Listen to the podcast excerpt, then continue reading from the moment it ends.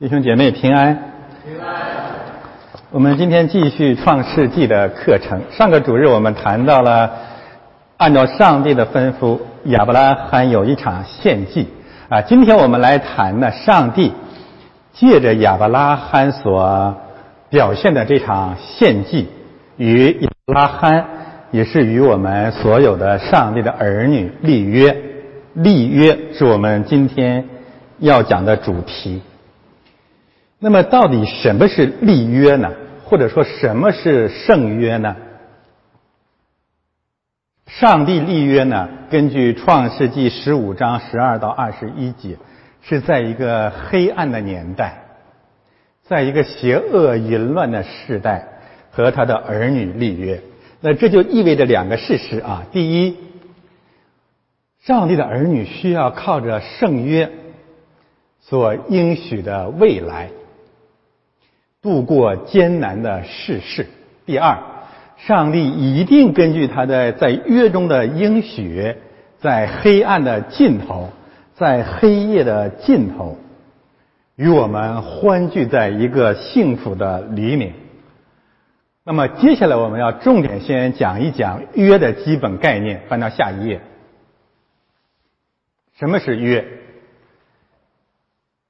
圣经被称为旧约和新约，这是什么意思呢？到底何为旧约？何为新约？我们曾经在这个旧约导论当中谈到过这个旧约、新约的基本概念，它们主要指向的是遗产。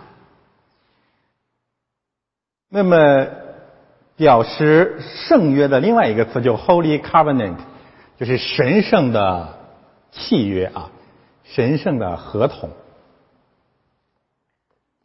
一般来讲，根据现代文明啊，所谓的契约合同呢，主要有四个基本的内容：立约的双方、立约的标的啊，这是个法学的语言，就是你立这个约定针对的是什么事件、什么权利啊、什么权益。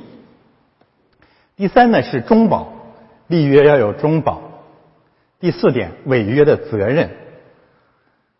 这是圣呃呃一个正常的合同或者契约需要有的四个基本的条件、基本的内容。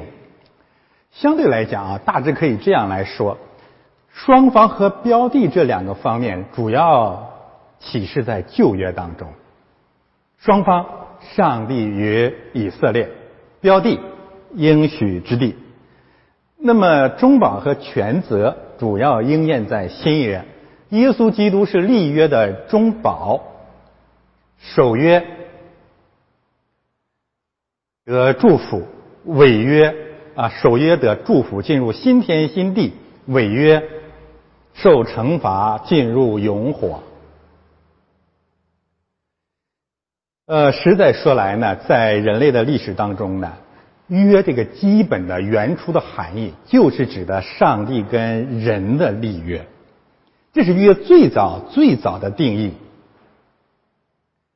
但是无论是在西方还是在东方，契约文明、合同不断的丧失了它的原初含义，没有今天啊，现代的人类几乎已经完全否认了上帝跟人类立约的这个。超验的真理，我们把约做了两个方面的转换，在西方，圣约变成了社会契约；在东方，用假神自称取代了圣约，也弃绝了社会的契约。我们先看右边这个信息。这里可能涉及到思想史的一些常识，我没有办法展开来讲，我只告诉大家结论啊。现代文明啊，特别是以西方世界、以基督教世界为代表的现代文明，基本上是建立在社会契约论的基础之上的。这是第一个西方文明的事实。第二个西方文明的事实，恰恰是因为。西方文明不断的、紧紧的用社会契约取代圣约，因此它也构成了西方文明、基督教文明衰败的根源。这是两个基本的判断啊，这些著名的社会契约学者都在这里面。其中有一个叫做苏亚雷斯的，他是西班牙的神学家。也就是说，从中古时代的圣约文明转到现代社会的社会契约论文明，教会起到了一个重要的世俗化的作用。社会契约论真正的政治目标是什么呢？它无非是向所有的君主专制主义制度宣告，统治者的权利需要人民的同意，这就是社会契约论。它有正面的意义，推动了从专制主义啊向宪政主义的转型，但同时它有一个巨大的危险，那就是当社会契约不断的脱离和否认圣约文明的时候，社会契约不再具有守约的能力和责任，这就是今天西方文明衰败的根源。但是我们没有太多的理由来嘲笑西方的社会契约论，因为在东方，在远东，在中国，我们既无圣约文明，也无社会契约文明。在东方是一种什么样的文明呢？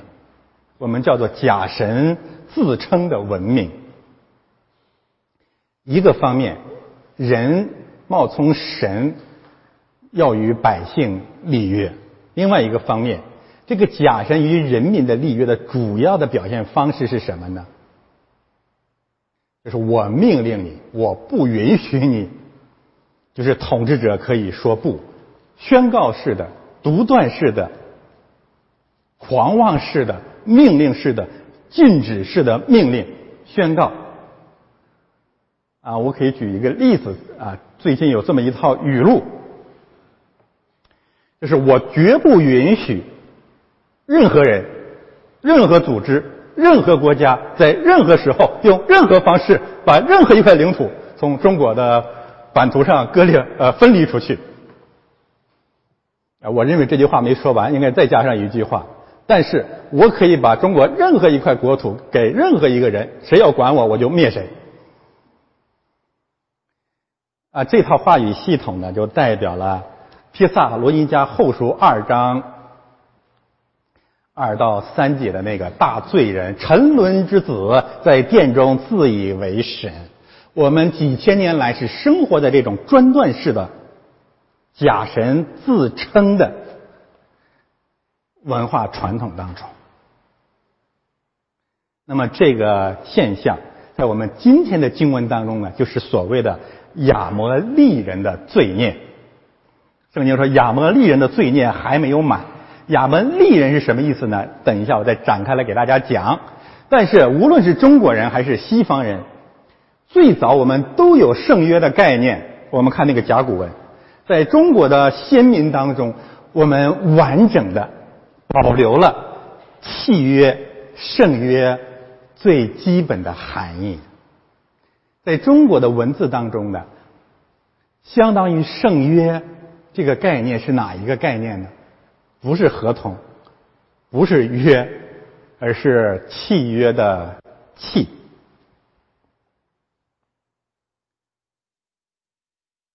这个“契”字告诉我们的正是亚伯拉罕献祭，然后上帝借此与之立约的故事。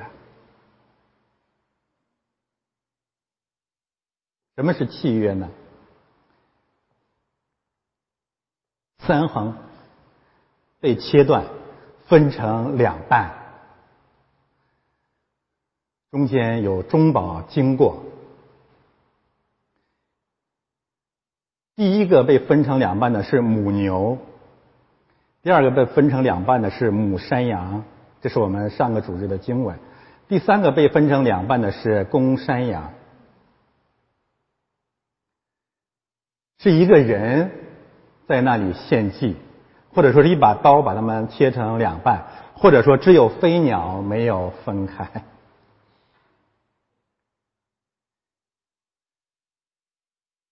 所以契约乃是上帝在献祭当中与人类立约。我们现在来看今天的经文，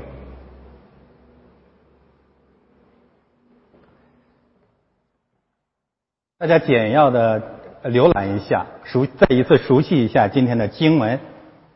啊，我不详细再读了，看看我们的这个结构。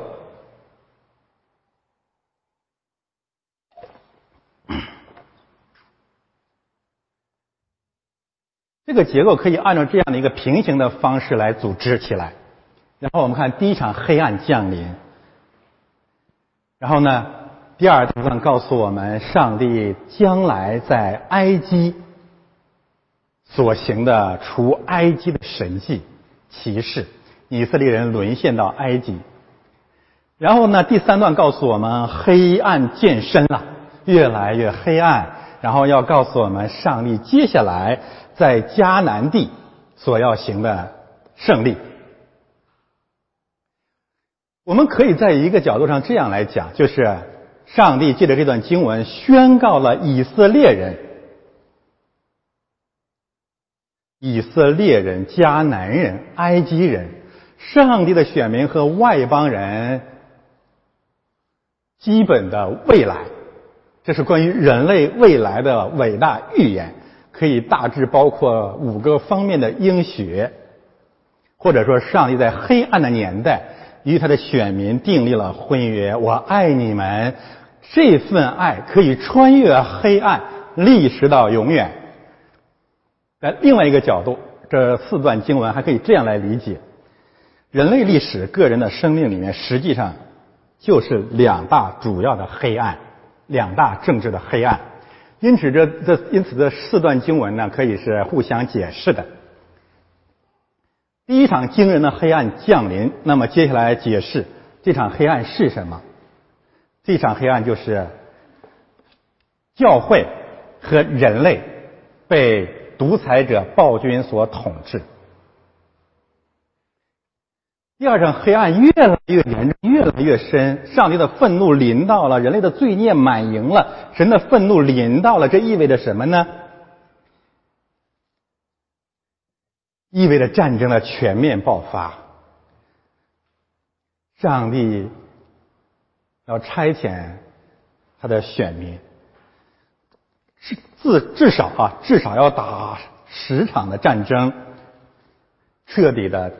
翻天覆地，我们简而言之，人类的主要黑暗实际上是政治黑暗，而政治黑暗主要是两大黑暗：暴政和战争。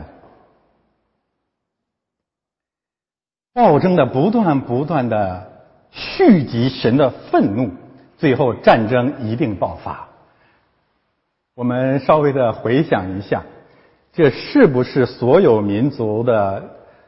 历史的剪影，奴役、奴役、奴役、奴役、奴役，罪孽满盈。有冒烟的火炉，就代表上帝的愤怒和火把，从那些肉块，从那些地球上活动的千千万万个肉块身上穿过。接下来就是没完没了的残酷的战争。但是好消息是，当那日，耶和华与我们立约。我们先看第一部分信息：日头正落的时候，亚伯兰沉沉的睡了。忽然，有惊人的大黑暗落在他身上。呃，很多的这个圣经的版本啊，都把它翻译成是日落。那我个人认为是日出啊，这是可能是个颠覆性的解释。因为那个动词实际上指太阳出来了，太阳太阳进来了。我们根据上文也知道，亚伯兰呢是整个一夜与神同在了啊。那么上帝呼喊他，给他指灿烂的星辰，他一夜未眠，那是亚伯兰的不寐之夜。然后到了黎明，他实在困倦了啊，这符合语境。亚伯兰沉沉的睡了，沉睡是名词。原文的意思是沉睡临到了亚伯兰，这就告诉我们，新约圣经说的特别好，就是你们心里虽然愿意，肉体却软弱了。我们等候神，在一个很正常的日子里面，在看似非常正常的日子里面，突然日本偷袭了珍珠港。在一个你以为不会爆发灾难的岁月里面，你肉体不断的软弱，不断的软弱，无法抗拒的软弱，惊人的大黑暗就临到了我们。也许亚伯兰的沉睡和惊人的大黑暗的临在有因果关系。正是因为我们的软弱，正是因为教会在这个世代的软弱。才有暴政和战争的爆发，才有上帝的愤怒临到了人民，也临到了子民。那么亚伯兰的沉睡还有一个含义：上帝是亚当沉睡，用他的肋骨造成夏娃，造成夏娃。亚伯兰沉睡了，然后上帝要造，要从他的沉睡的肉身上，在他的后裔的身上造就一个上帝的国度。而这个国度的诞生与亚伯兰没有任何关系，那是神的工作。忽然，圣灵呼喊我们：“看呐，出事了！出了什么事了？有惊人的大黑暗落在他的身上。惊人的大黑暗，原文的意思是指有大黑暗的恐怖，恐怖临到了，恐怖要统治亚伯兰。”大黑暗的恐怖要统治整个的人类，恐怖、惊恐，不仅仅指恐怖主义啊。根据下文，以色列人在埃及为奴，没有祖国，你只是寄居在一个暴政的土地上，那个土地上所有专制主义的原则就是恐怖。我们今天坐在这里，你哪怕偶尔听见牧师彰显一些政治评论的时候，你心里有恐怖。我可以告诉大家，恐怖是法老统治的原则，所以这非常非常真实的。我们接下来看这场恐怖的统治。耶和华对亚伯兰说：“你要的确地知道，我实实在在的告诉你。”你的后裔必寄居别人的地，又服侍那地的人，那地人要苦待他们四百年。我们寄居在别人的土地上，哪怕你称那个地方是自己的祖国，实际上它不是你的祖国啊！你和和你的任何权益没有关系，你只是奴仆。服侍，就像奴隶一样的去耕种那块土地，而且那地的人要苦待你们，苦待我们四百年。为何是四百年呢？我们会看到这段历史非常的有意思啊。亚伯兰在迦南地实际上待了大约三百年啊。我说亚伯兰到雅各三代人嘛，当然这是个约束。然后呢，以色列人啊，约瑟开始又流亡到埃及，这又是四百年。然后呢，上帝审判了埃及人，惩罚了埃及人，出埃及地。然后上帝又审判了迦南人。你注意到一个差别啊？上帝对迦南人的审判比对埃及人的审判更残忍，打着引号，对吗？基本上是灭族。埃及人呢，只是消灭了法老及其长子。我们可以从这么几个角度来讲这些事实啊。第一，上帝爱迦南人，上帝爱以色列人，上帝爱埃及人，这是什么意思？等整整四百年啊，上帝没有消灭他们。我们总是抱怨旧约的上帝很残忍。你看这里的经文，上帝给了迦南人七百年传福音悔改的时间，上帝给埃及人四百年传福音悔改的时间。上帝给你的多，跟你要的也多。当七百年满了，当四百年满了，上帝的愤怒、燃烧的火炉和火把才临到，对吗？不是。那么，那么最后以色列人出来，上帝惩罚埃及人，灭绝迦南十族七族。为什么？这里就是答案，因为他们已经罪孽满盈了。罪孽满盈了还不让上帝惩罚，你的公义在哪里呢？你凭什么指责旧约的上帝残忍呢？你这个假冒伪善的家伙，已经恶贯满盈了。所以我们第一点看见上帝对所有民族的爱。另外一个方面，第二个事实，四百年是对以色列人的忍耐。你不是沦沦陷埃及吗？你不是背离了亚伯拉罕的约吗？上帝忍耐忍耐，同时第三个事实也管教他们。如果受苦的时间不够长，你的印象不深。以色列人在埃及待了四百年做奴隶，结果出来的时候遇到难处还要往回跑，这是我们的写照。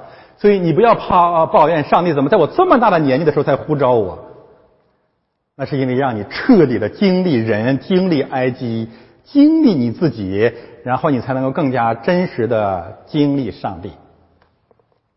然后这四段经文我们可以分成上帝关于几大事件的预言，对以色列人出埃及的预言，对埃及人命运的预言。上帝要惩罚埃及人，而且要从埃及带带出很多财物出来掳掠埃及人。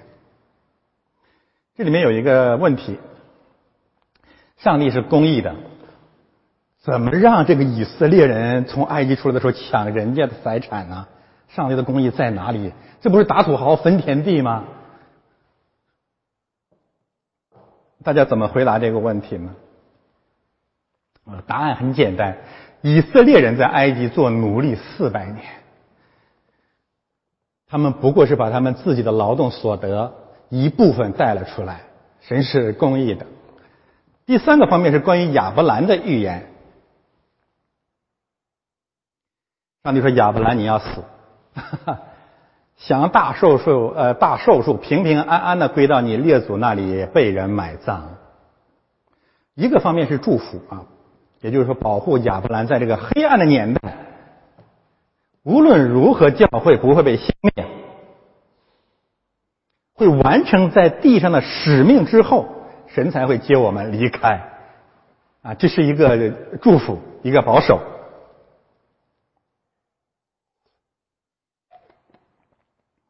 原文当中呢，不是他大寿数啊，这是中国人愿意喜欢的长寿，所以这么翻译。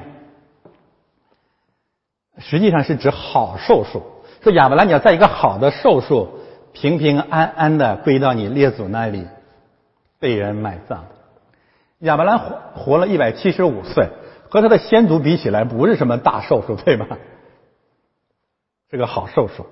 我们做神的儿女，其实我们这一生最好的幸福是什么？不是长寿的离开，而是在一个该离开的时候顺利的离开，那是何等的福分啊！最近有一位老弟兄离开了啊，叫陈希增，前几天走了啊。我觉得他是在一个好寿数离开了，他可能前两天还在讲道台上讲道，突然神 就把他带走了。我相信神的仆人。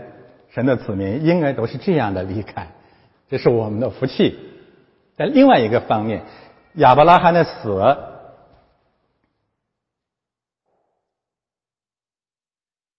也是告诉我们，无论地上什么样的人，你都是罪人，罪的公价就是死。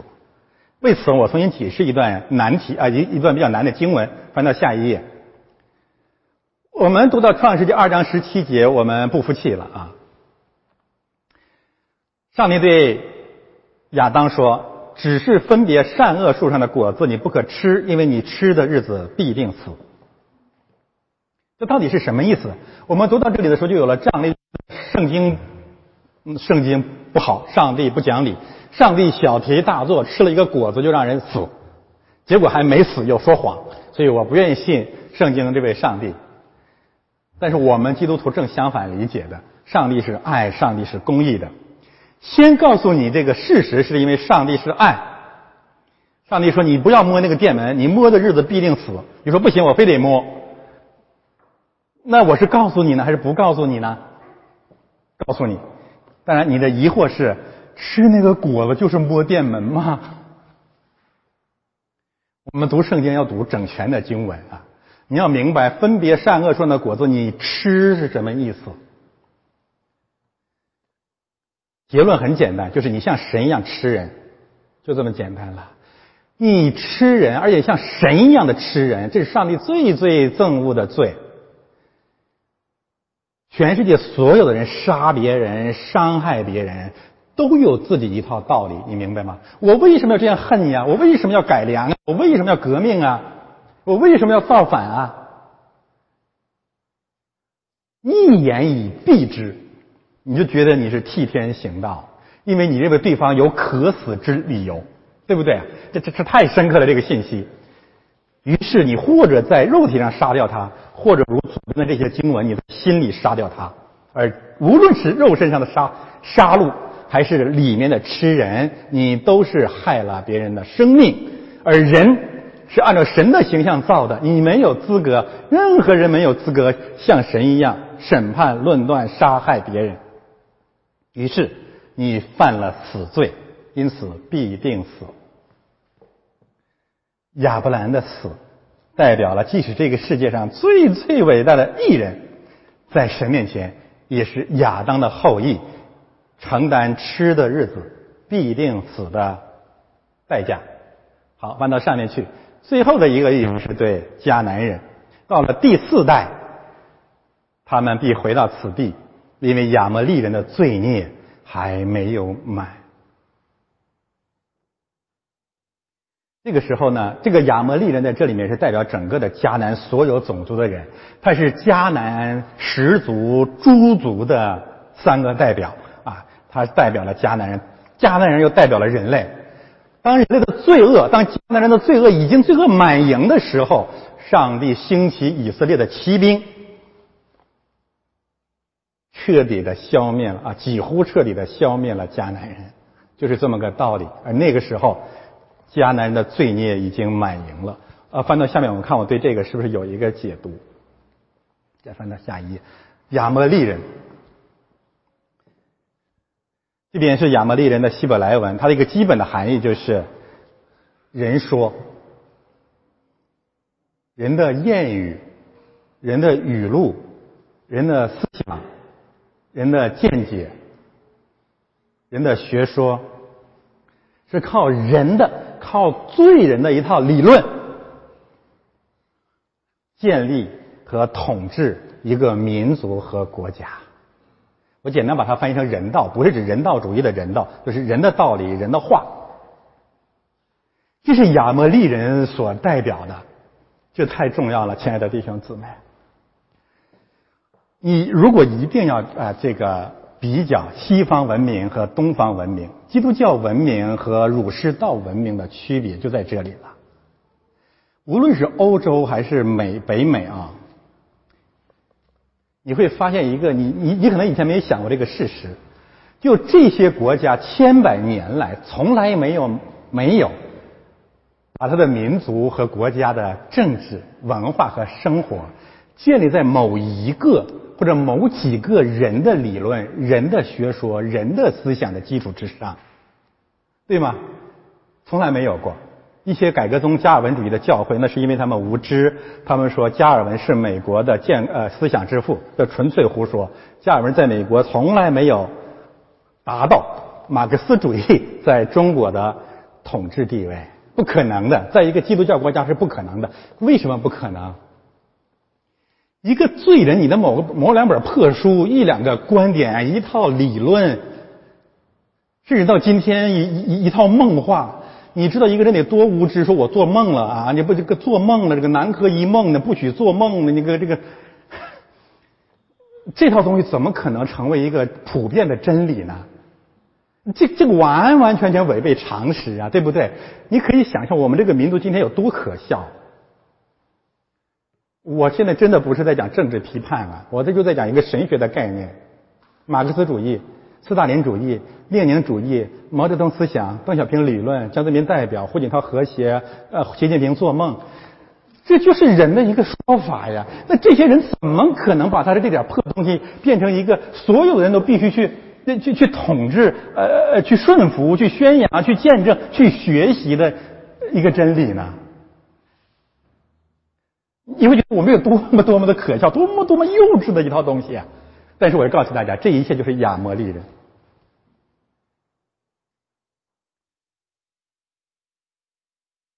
人类的社会生活。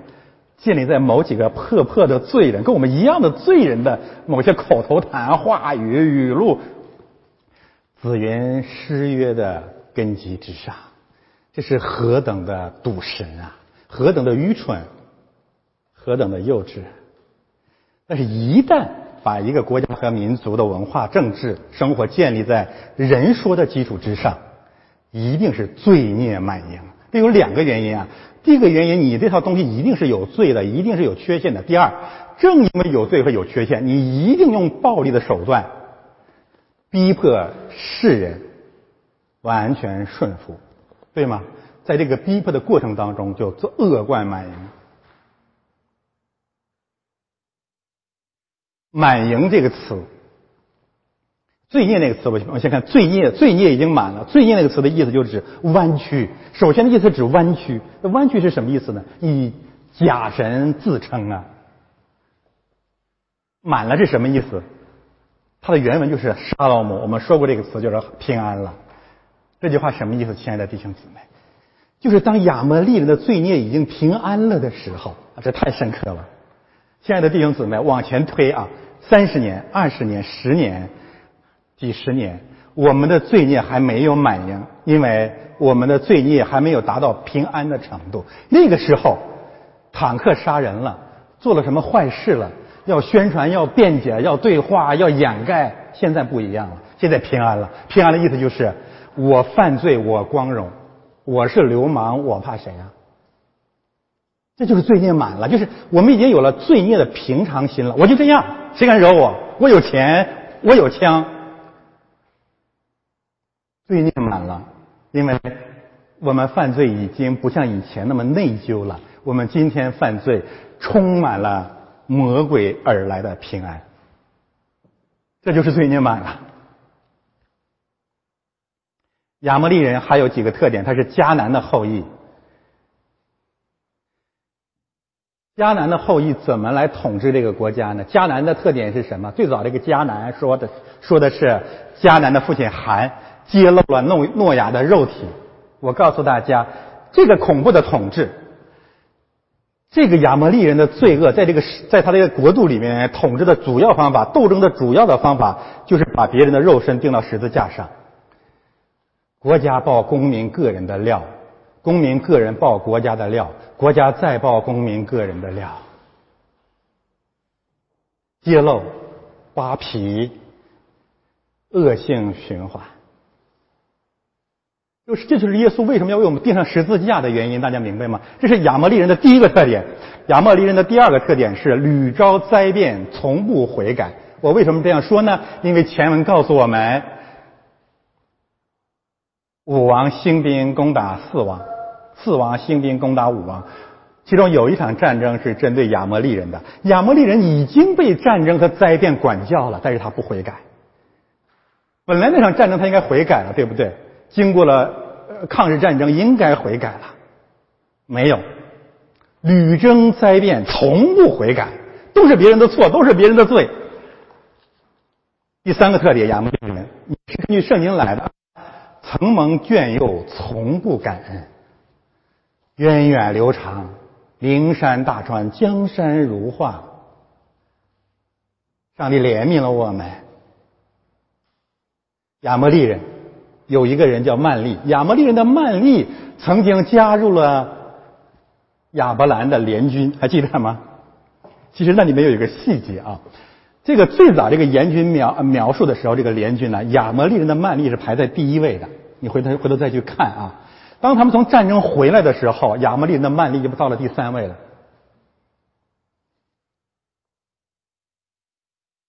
上帝怜悯了中国，看了我们数千年，特别是最近一百五十年的深重的苦难，我们现在崛起了，已经排到第一位了，成为了即将成为世界上第一大经济实体。感恩呢，这是神的怜悯啊！承蒙眷顾，从不感恩啊。然后呢？你就会不断不断的跑到最后一位去。我们拭目以待吧。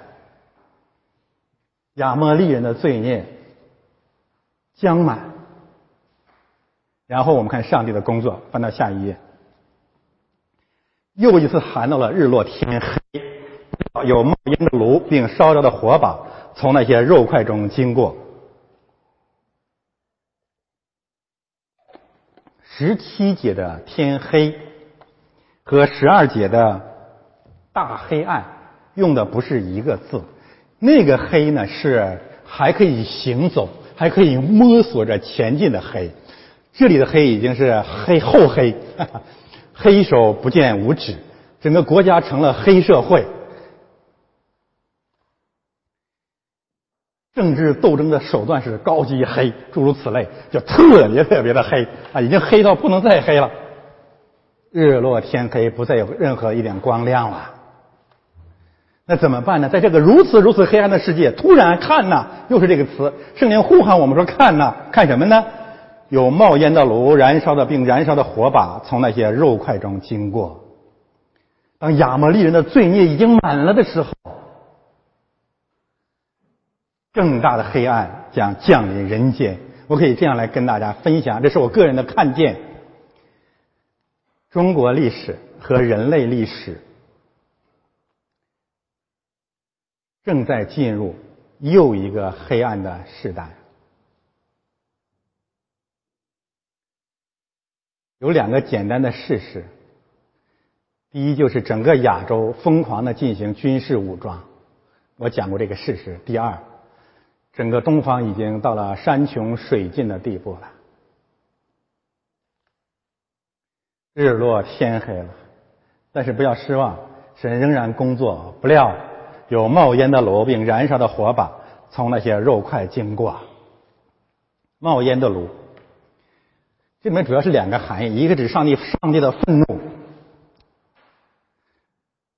另外一个这是一个炊具啊，人要吃人，上帝要来报复了。这个炉子的原文就是饥饥饿啊，饥饿，还有燃烧的火把。火把这个词我等一下再解释。总而言之，指的是神的愤怒临到，临到什么呢？从那些肉块当中经过，一个方面，这里面的经过是指刚才我们那我们上文谈到的亚伯兰把寄生分成两半，上帝是从这两半当中穿越而行。为什么教堂里面分成两半？有点类似啊，劈成两半，这是一半，这是一半。基督作为中保从中中间经经过，然后立约成立。冒烟的炉和燃烧的火把从肉块中间经过。我再说一遍两个事实：第一，上帝的愤怒临到了人类彼此相咬相吞的罪恶当中；第二，上帝的愤怒和放上帝的愤怒临到了他儿子耶稣基督，他是我们的中保。最后，上帝对人类所有所有的愤怒都归到他儿子身上了。这是这两大事实。然后我们看那个火把在新约圣经当中的一个应用啊，冒烟和火把，这里面实际上在讲冒烟的一个应用，这里面实际上是在讲火把的一个应用。先知以赛亚书呢告诉我们，上帝的愤怒是怎样临到了什么样的人呢？说这百姓时常当我的面发怒，在园中献祭。在砖上烧香，像偶像，像肉身成了像泥土一样的罪人、假神、泥土一样、粪土一样的钱财偶像烧香，然后呢，彼此之间相杀，在坟墓间坐着，所继承的一套，无非是什么呃什么罪人的传统、民族的传统、祖先的传统，在坟墓间坐着，和我们一样的罪人，只是因为他们死得早，所以我们认为他们身上有着伟大的真理。啊真是很愚蠢的一种文化，在隐蔽处住宿，见不得人，修行吃猪肉。吃猪肉是什么意思呢？第五节对人说：“你站开吧，不要挨近我，因为我比你圣洁。”这就是猪文化的基本含义。我比你圣洁，而且是猪说的，我比你圣洁，你就明白神的讽刺在哪里了。这个国家、这个民族、这个人、这个人类的彼此之间的争吵，就是这么一句口号，就是我比你圣洁。这就是一切战争的根源，一切意识形态的总结。神怎么说呢？这些人是我鼻中的烟，是整天燃烧的火。冒烟的炉和燃烧的火把是这样临到了我们，是为此临到了我们。但是感谢神，他现在没有临到我们，是为什么呢？是因为突然有一天一声断喝也好，祈求也好，他怎么说？他说：“父啊，赦免他们，因为他们所吹的，他们所吹嘘的比别人圣洁，他们不知道。”他们乌鸦落在猪身上，看不见自己黑呀！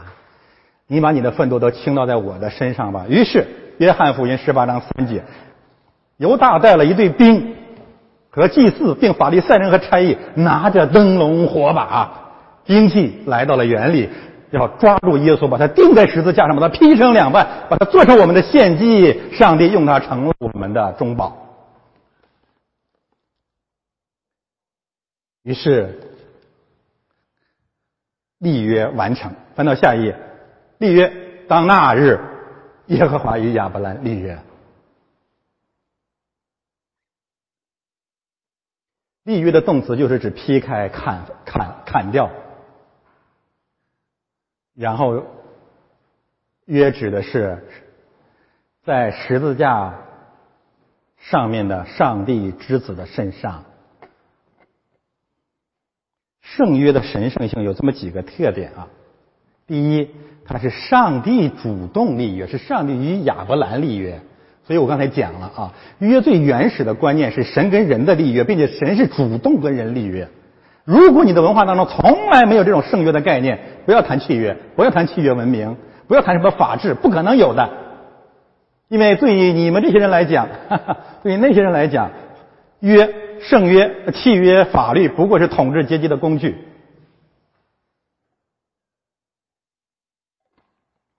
约之所以具有神圣性，那就是它是上帝所立的约。第二，约之所以具有神圣性，是因为它包含了一场死亡、流血。人是什么人啊？人是罪人。为什么说是罪人呢？因为我们是被约的人。上帝跟每一个人都都立了约，我们违约了。这个违约，上帝借着亚伯兰的献祭，活生生的让我们看见，所谓的违约，就是斩杀上帝的儿子，就是把你的生命撕成两半。我要告诉大家，说谎背约的人心里非常的痛苦。实际上，所有背约的人实际上都在撕裂你的生命，你必须用另外一个生命去遮盖你所犯下的背约之罪。这是以圣约的严肃性在第二个方面。它包含着一场血淋淋的牺牲啊！唯有耶稣血淋淋的牺牲，才能够重建圣约。第三个方面，约的意思就是每个人都在约中，特别是彩虹之约，这是什么意思啊？不管你信不信，你都生活在约里面。你是约的一部分，你是亚伯兰也好，也就是说，在在这个宇宙当中，在这个生活里面，有一种因果关系。这种关系你是脱离不掉的，因为这样，所以那样，这就是约。因为有神在，你努力一定得到报偿。你想过没有？这是约。你努力一定得到报偿，这叫约。你明白吗？我希望你明白了。我们都生活在一个约中。如果违背了这个普遍的真理，你一定要承担责责任。那么，这个约的最后一个概念是什么意思呢？圣约。上帝所立的约呀，是我们唯一的婚约。婚约，我们生活在人人人类社会里面，没有我们受到的普遍的众多的伤害，归根结底是被约给我们带来的伤害。婚姻的约定，朋友的约定，国家的约定，随时可以翻脸，对吗？这是我们遭遇伤害一个主要的见证。上帝对亚伯兰的立约可以持守到四百年之久，一直到基督再来。这是我们唯一可以信靠的爱情，这是我们唯一可以仰望的平安。给谁立约？给他的后裔立约。然后我们看啊，上帝立约的标的就是那地应许之地，而这个应许之地呢，有两大特点。上帝的天国度啊，应许之地有两大特点。第一个特点，从埃及河直到伯拉大河，记住啊，这非常的重要。第二个特点就是基尼人等等等十个种族的地上，这太伟大了。两大信息啊，上应许之地之地的两个特征。每一个特征都只能是从神来的，人编不出来这样的国度。第一个特征啊，在埃及河和伯拉河之间，甚至在尼罗河和幼发拉底河、底格里斯河之间，这是什么意思？我们曾经讲过，全人类的文明有两个基本的源头。第一个源头就是两河流域文明——苏美尔文明；第二个源头，古埃及文明、尼罗河文明、金字塔文明。按照我们人类的所谓的理想啊，这个返璞归宗也好啊，回到人文主义也好啊，回到古文明的源头也好啊，我们一定会在埃及河或者伯拉河的文明的基础之上再创辉煌。所谓的中国梦嘛，就是再一次的崛起。上帝根本不在任何人类文明、任何古文明当中建立他的国度，因为所有的人类文明、所有的古文明都是罪人的文明。换句话说，神的国度在人文主义、在文明之外。凡是企图在人类文明的基础上建造天国的人，都为上帝所憎恶。无论是共产主义的天堂，还是太平天国，越是想把文明变成天国，越是把文明变成地狱。这是第一个特点。天国在文明之外。看下一页的地图，这是应许之地。上一条红线，幼发拉底河；下一条红线，埃及河。埃及河有两种解释，一种是指尼罗。另外一只是另外一个解释是西奈半岛跟迦南地中间的一条小河。不管怎么样，两大文明中间，两大文明之外。好，翻到上一页，上帝的国度的第二个特点。好的，第一个特点出来了。我希我我自己盼望上帝在这在那个地方停顿了一下，像亚伯兰，像你我。停顿了一下，你猜，你猜，你猜猜猜，神的国在哪儿啊？中国人民举手发言了。上有苏杭，下有天堂。郭德纲同志说：“苏呃，这个沈阳美女甲天下。”嗯。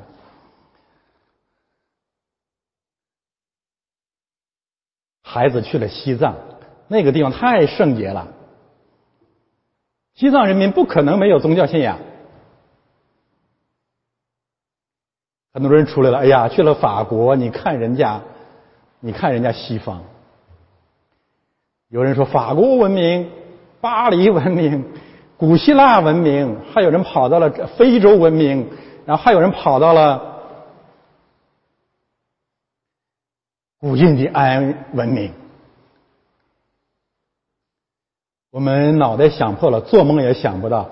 上帝所要建的国度，在是在地球上最热闹、最恶心的一群人当中，他在那里建造自己的国度。我的天哪！圣经什么叫神呢？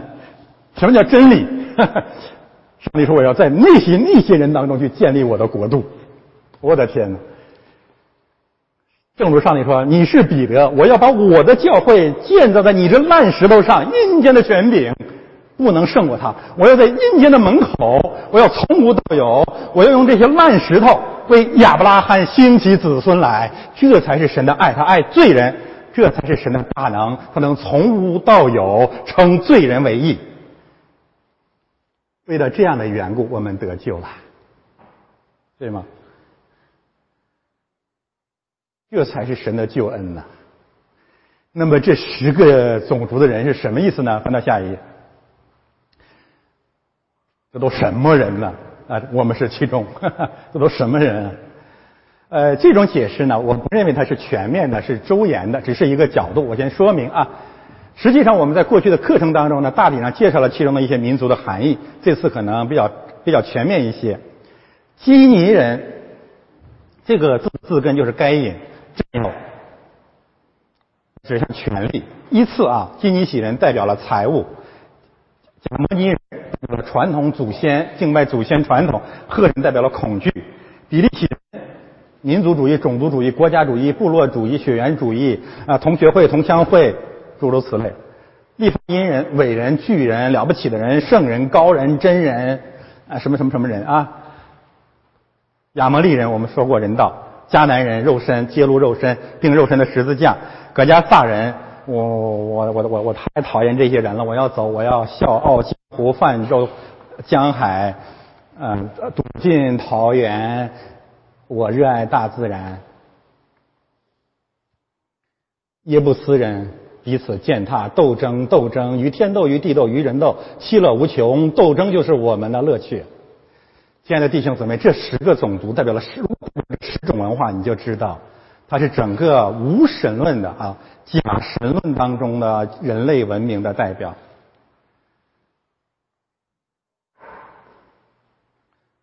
十大偶像，十大人自以为是的臭道理。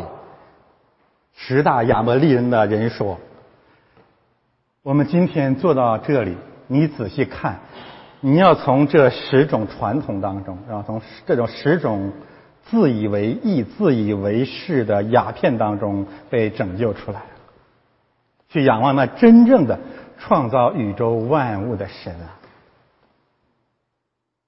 这神继续的带领我们，帮助我们。”现在我们来讲应用部分，好，翻到下一页。我今天呢，释经部分呢讲的尽可能简练一些。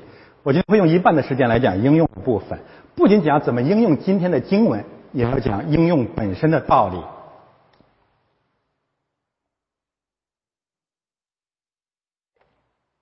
最近的应用啊，几乎爆发式的指向了一些政治时事。新闻事件啊，我知道会有一些张力，呃，而且有一些牧师甚至认为尽可能不要讲应用啊。我们讲应用呢，是根据两个原因。第一个原因，神学院是这么教导的，这还不是主要的原因。最重要的原因，这是圣经的真理。我先讲为什么要讲应用及以及应用的原则，就怎样应用圣经到现实生活当中。啊，翻到下一页，然后我讲应用的范畴，四大范畴啊，翻到上一页，我先讲怎样来把今天的正道经文应用到现实生活里面去。我讲这个话题还有一个原因啊，因为我相信神会借着我们的施工，兴起越来越多的牧师和教会，啊，也希望他们。能从今天的这个教导当中啊得到一些益处。第一个应用的原则或应用的原因啊，我们看第一段经文：马太福音二十四章三十五，彼得前书一章二节，使徒行传一章九节，希伯来书十三章八节。我只是把一些结论告诉大家。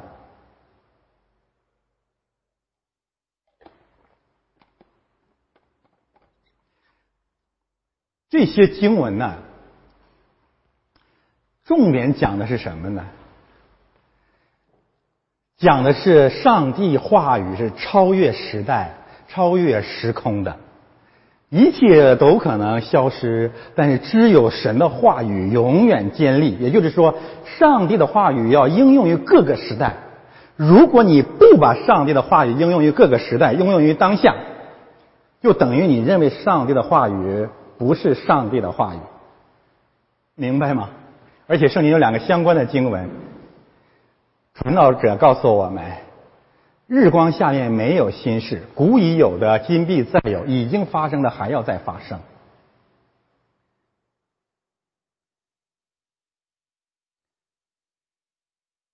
所以我们有充分的信心，把神的话语应用到当下，这叫做超越时空。第一个原则，第二个原则，如果你一定要应用圣经啊当下，特别是涉及到忏悔和反省这样的话题的时候，你要首先把圣经应用到你自己身上，不要看别人。真的，很多弟兄姊妹好像一直觉得自己还蛮属灵的啊，蛮重生的。可是到今天为止，可能你还是这种这种亚摩利人的习惯，拿着圣经就看别人是不是重生了，看别人是不是悔改了。不不不，如果这样应用圣经，一定是邪教徒。这个道理我们讲多了，你根本不是真正的基督徒啊。圣经首先不是用来照别人的，是照我自己的。所以在即使在路德教会啊，每一个牧师宣告赦罪的时候。主日崇拜就站在这个地方，我奉耶和华的名，怎么的？你们的一切的罪都都被赦免了，大家知道吗？但是我要我自己愿意站在那个地方，为什么呢？因为宣告的话语是从神来的，但我和所有的会众一样，每个主日需要接受上帝话语的赦罪和释放。所以萨母耳记上有一句话嘛，先知跟大卫讲了一个故事，大卫拍案而起。怎么可以这样？那个那个人怎么可以那么恶心？先生说：“你就是那人，不要对别人什么什么绝望，不要怎么怎么样，我们就是那人。”然后我们熟悉约翰福音十六章八节说：“等真理的圣灵来了，他就让人让人为罪、为义、为审判，自己责备自己。”过往的教会总是在讲为义、为罪、为审判？到底是什么意思？绞尽脑汁。其实重点在第四句话上，自己责备自己，责备自己什么？责备你自己的罪，责备你自己自以为义，责备你罪责为别人的审判。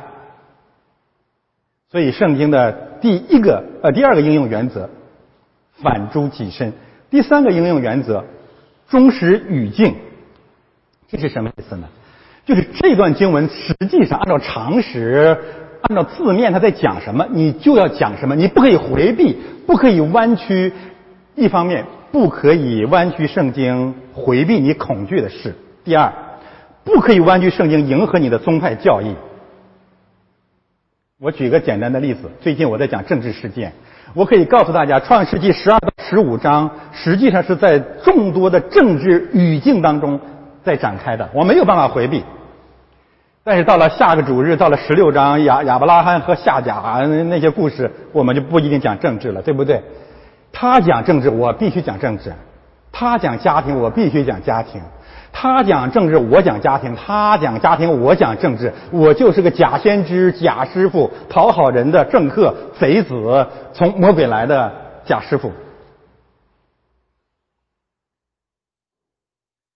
他讲了四王和五王征战，他讲了凯撒和西律，他讲西律屠鹰，他讲西律自以为是被虫咬死，他讲西律逼迫教会。我为什么能回避政治呢？我算什么呢？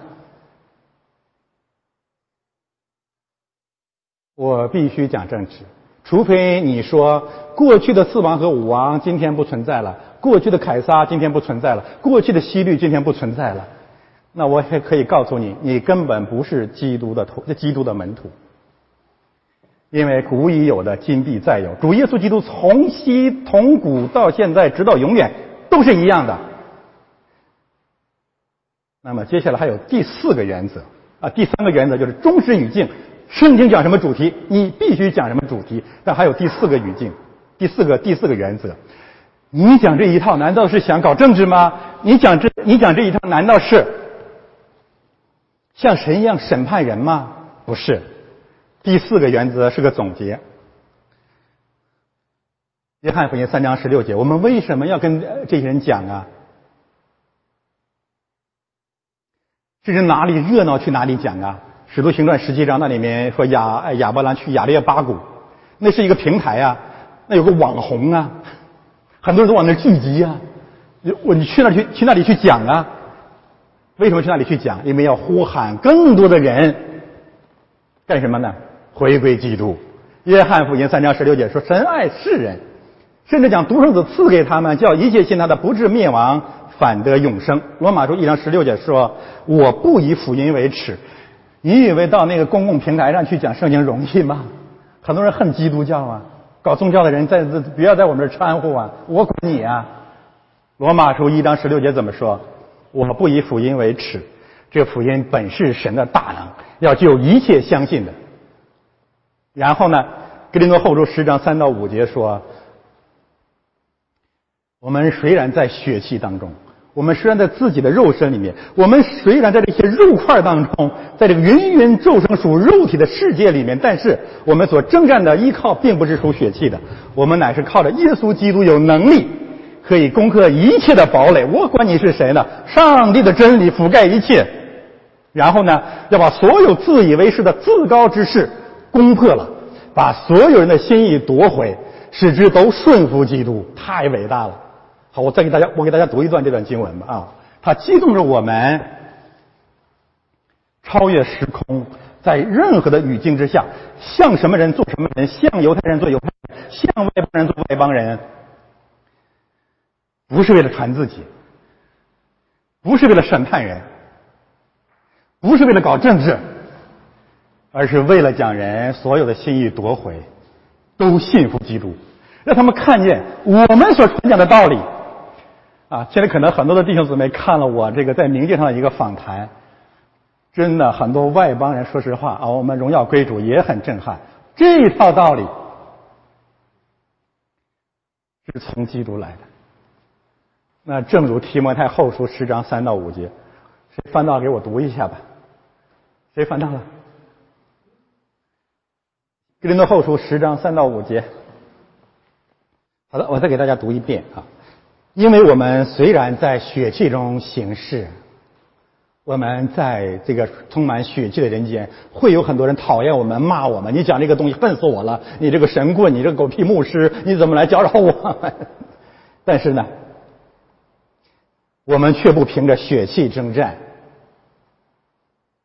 我们征战的兵器本不是属血气的，乃是在上帝面前有能力，可以攻破坚固的营垒。讲各样的计谋，各样男主人认识神的那些自高之事，一概攻破了；又将人所有的心意夺回，使他都顺服基督。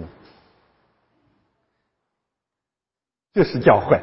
好的，我们再看应用的几个领域。好的，我们有一个主日正道的经文啊，我们要谈应用了，我们要把它应用到生活的方面。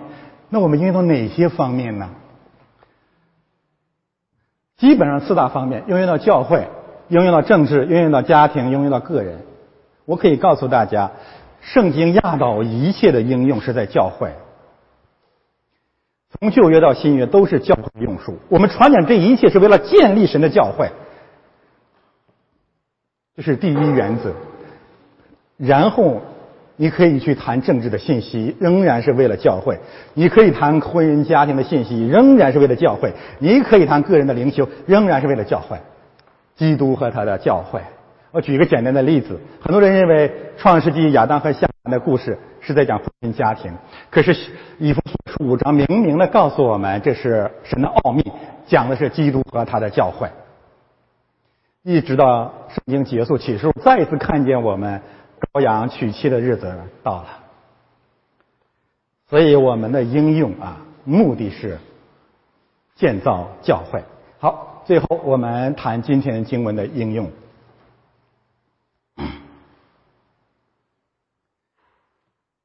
今天的经文啊，《创世纪》十五章十二到二十一节，十节经文呢，我们可以讲。三个方面的应啊，第一个方面，《创世纪》十五章十三到十六节，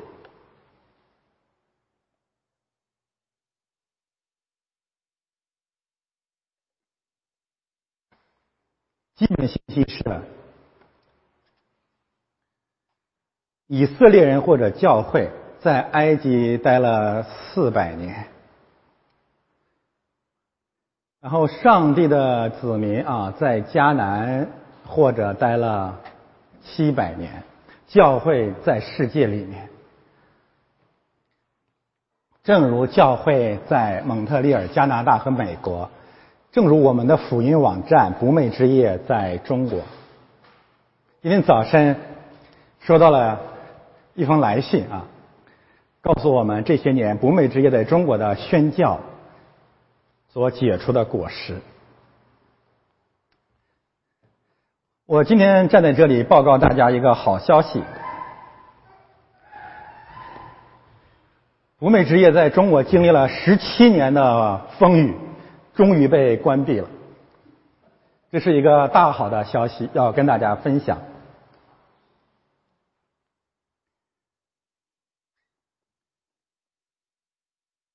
不寐之夜穿越了三代埋国，中国三世啊，从江泽民时代到胡锦涛时代，最后葬身于习近平时代。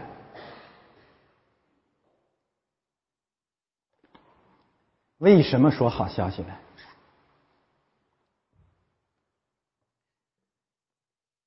第一个好消息就是亚这个这个以色列人在迦南和埃及，正应了约翰福音二十章二十一到二十三节的见证。所以你们去，你们赦免谁的罪，谁的罪就赦免了；你们留下谁的罪，谁的罪就留下了。教会和我们的福音事工，在中国三呃，特别是最近七年啊，我们看见了福音的兴旺，同时也把一些罪留下了，让他们在末世审判的时候无可推诿。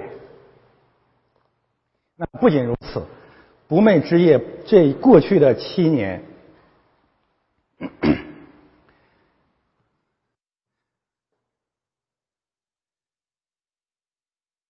啊，我们稍微夸点口说，就是赦免，不仅震动了中国，也震动了中国教会，使路德从神学角度所传讲的福音，几乎从无到有的送进了中国教会。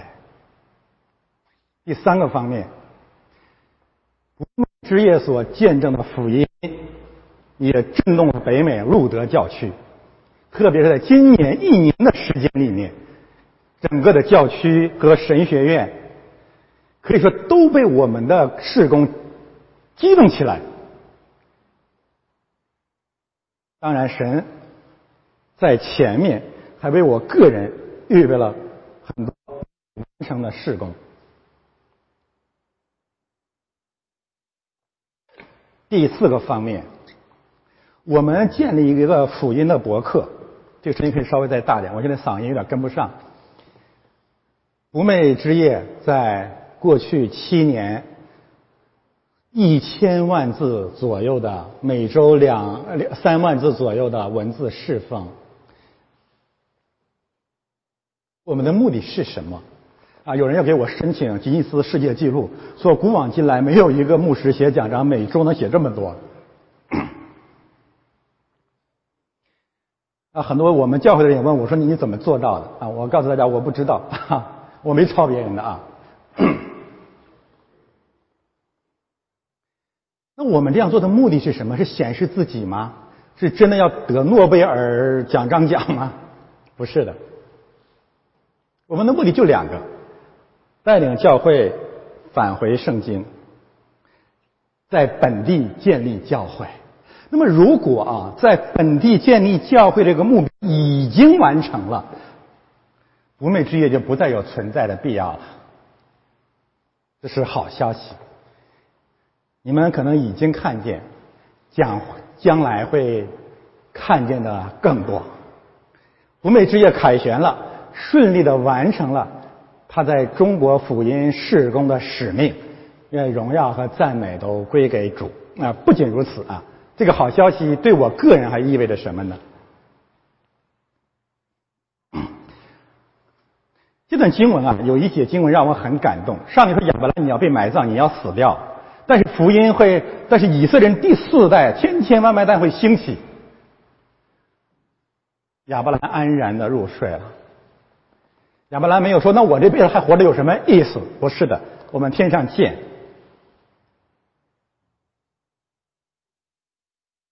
这些年，我自己也受一些试探。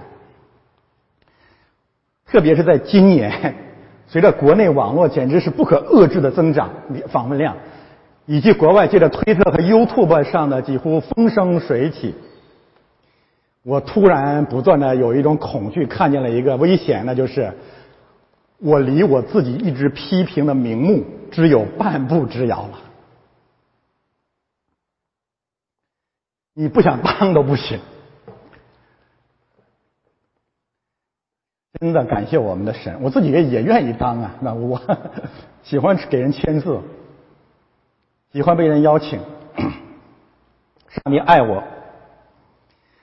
凤凰网的不寐之夜突然间消失了，是对我个人一个最大的保护和祝福。真的感谢神。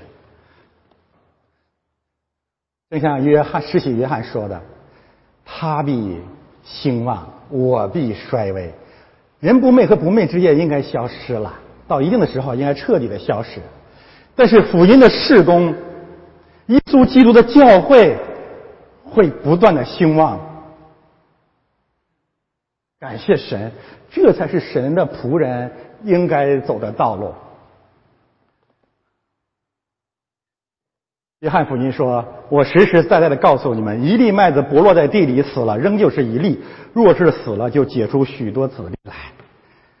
不昧之也死了，将来人不昧也会死掉。虽然这段经文当然首先指着我们的主说的，但是我们要走主耶稣的道路。网站被关闭，我们老兵虽然死亡，是我们的主赢了。”在中国的抗战历史当中，其实我们黑龙江人民贡献了一位伟大的将军马占山将军，打响了对日抗战的第一枪。他有一句话说得好：“江桥战役我输了，但中国赢了。”在面对江泽民、胡锦涛、习近平这样的中国不寐之夜输了，但是哈利路亚，我们的主赢了。感谢神。第二段应用：亚摩利人的罪孽已经满了。我们说过满了，接下来呢？接下来是十场战争，战争要爆发了，战争即将爆发。埃及人要被惩罚，战争要，战争的黑暗要临到了。我只说一些结论。习近平、王岐山、马建的中国，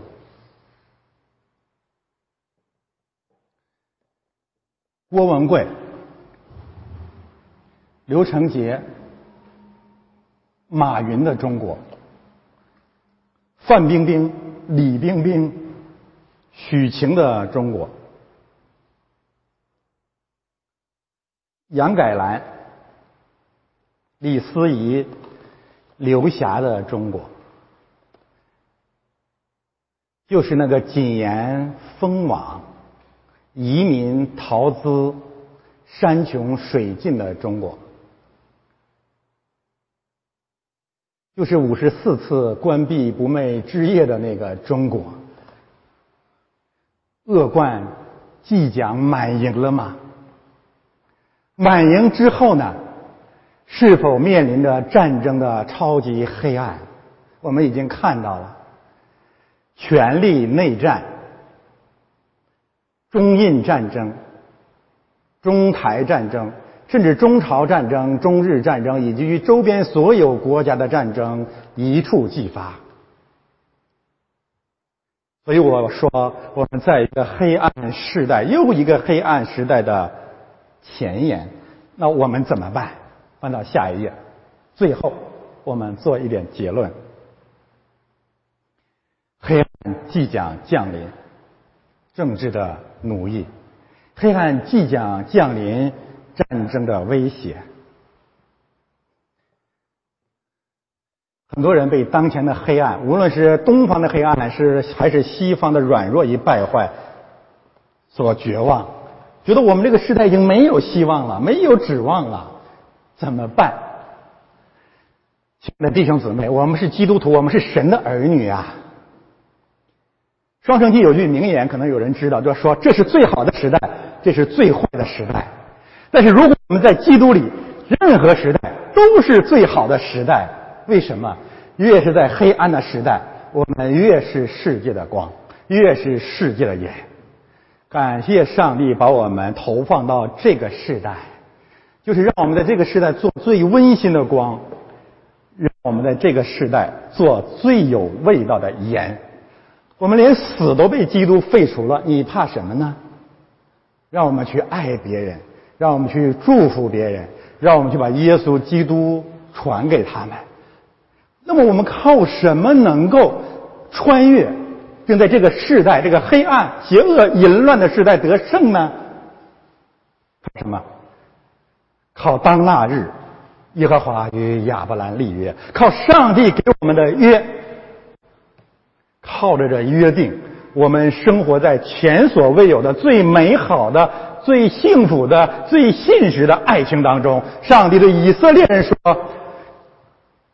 我要娶你为妻，此约不变，终生不渝，直到永远。我们有幸活在这样的黑暗当中，去见证基督的光，去见证上帝的爱。这份见证从今天开始。今天是什么日子？今天是正当二零一七年八月六日，耶和华神。与蒙特利尔华人基督教会立约，我们一起来祷告。天父，感谢赞美你与我们立下神圣之约，让我们有更多的信心、更多的爱、更多的盼望、更多的见证的荣美都归给你。奉耶稣基督的圣名。